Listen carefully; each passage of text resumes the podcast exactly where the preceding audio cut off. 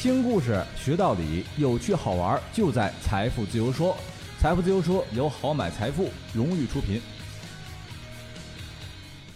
大家好，欢迎收听财富自由说，我是好买哥，我是甜甜。我相信呐，这房价暴涨这件事儿，在今年呐，一定留下了浓墨重彩的一笔。尤其是一二线城市的学区房，没有几百万呐，您呐就别想了。所以很多人说，干嘛不拿着几百万、一千多万移民美国呢？美国的教育多发达呀！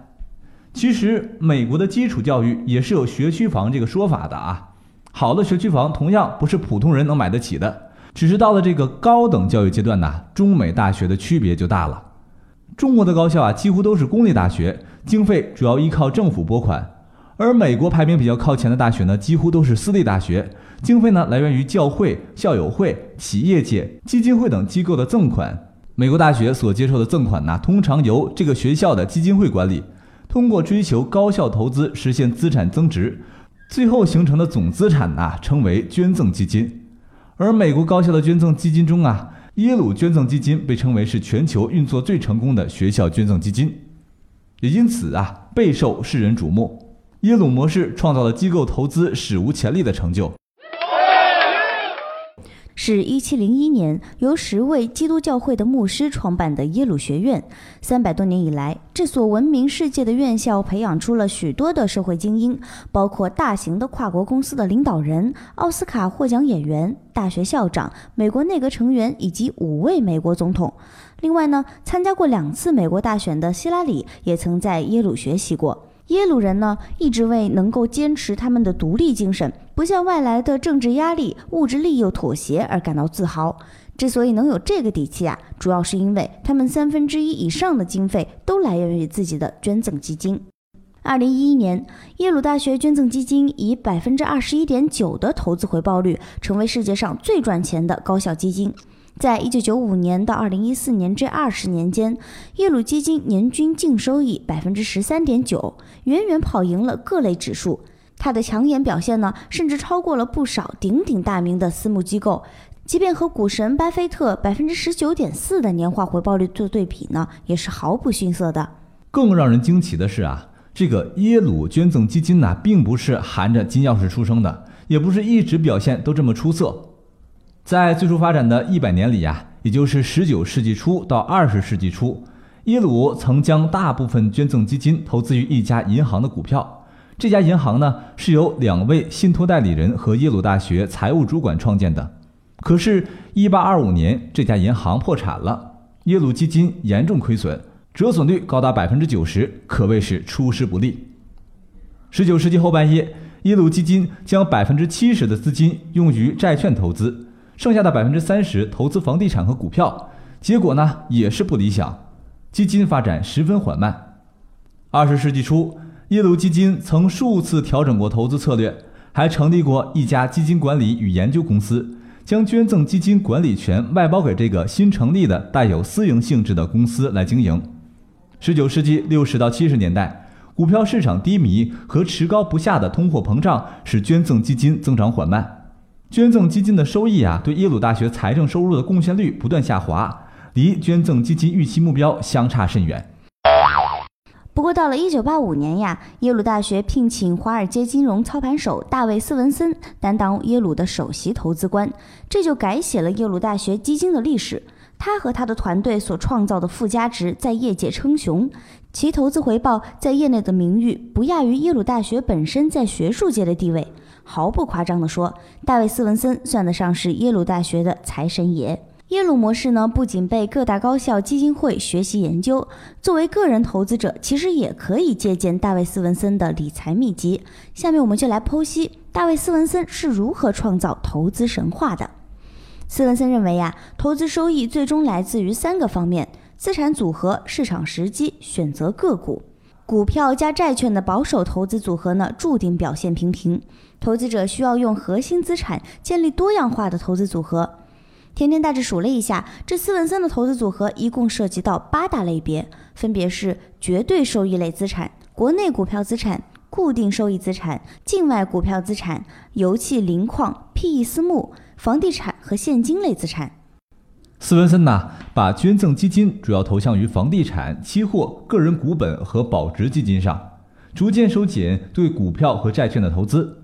他坚信呢，这种非传统的投资方式不仅风险小，而且投资组合中的各种资产互不相关。市场出现波动时，各种资产的波动效果也各不相同。如果发生通货膨胀，股票可能下跌，但是呢，不动产和自然资源方面的投资将是通货膨胀的阻挡器。不仅能平衡股票的损失，而且呀，能使这个总资产免遭重创。讲到这里，我们不难发现呐，资产配置最大的好处就是能够分散风险，抵抗市场波动。可是这个资产配置说着容易，可是实际操作起来并不是简单的事儿。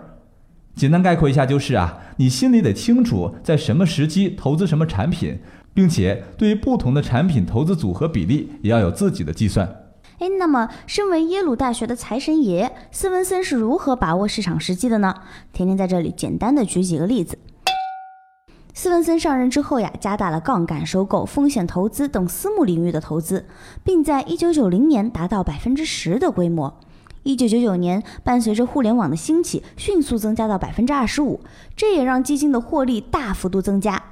耶鲁大学基金曾投资过的公司包括谷歌、雅虎、亚马逊、戴尔斯科等一系列的知名高科技公司，在相关公司上市后获利退出，尤其是两千年收获颇丰。比较典型的是，仅用四十万美元投资一家网络设备公司斯伦特，回报却达到了一点三亿美元。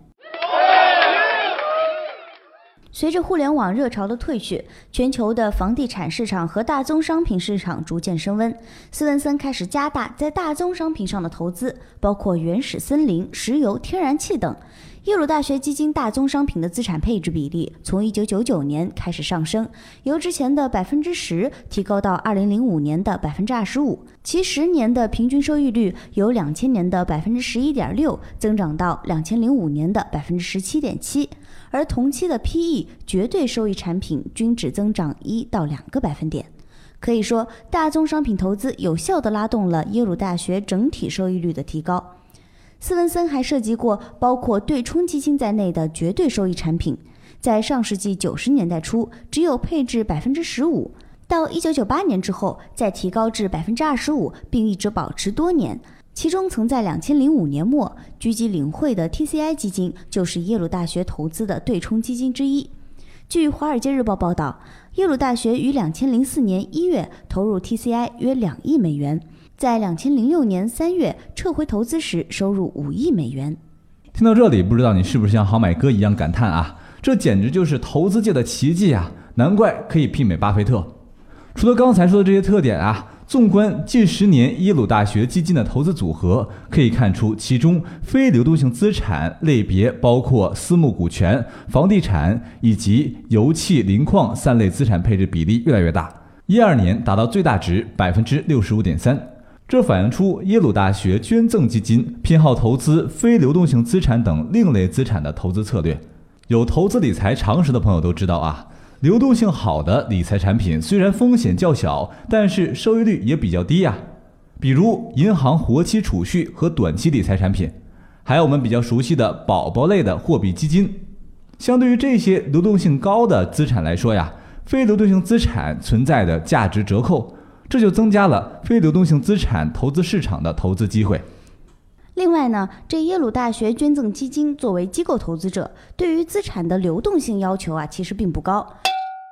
我们打个比方，你看好某种投资产品，五年、八年之后会有很高的收益率，但是你却不能买，因为你手头的钱要留给孩子学钢琴，给父母养老，两年之内还打算出国旅游。可是耶鲁大学捐赠基金的规模庞大，即使有些投资要多年之后才能赎回收益，也不影响他们的财务支出，因此就可以长期的持有非流动性资产，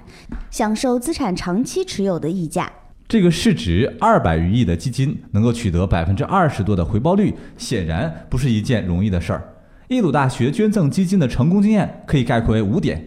第一呀，积极的投资管理策略。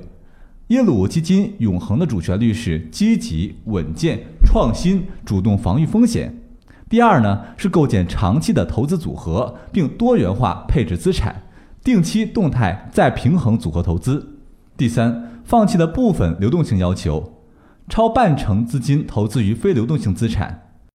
第四，股权投资是耶鲁模式投资组合的核心，通过重仓股权来提升收益性。第五，配置房地产和油气磷矿资产，抵御通胀风险，追求稳健增值。作为个人投资者呢，耶鲁基金带给我们的经验和秘诀，虽然并不能完全复制到个人的投资行为中来，但是我们仍然可以先分析自身的财务状况和风险偏好，通过科学合理的资产配置来实现财富的增长。好了，欢迎您收听今天的财富自由说，我是好买哥，我是甜甜，我们下期再见，拜拜。记得给我们点个赞，关注我们的节目。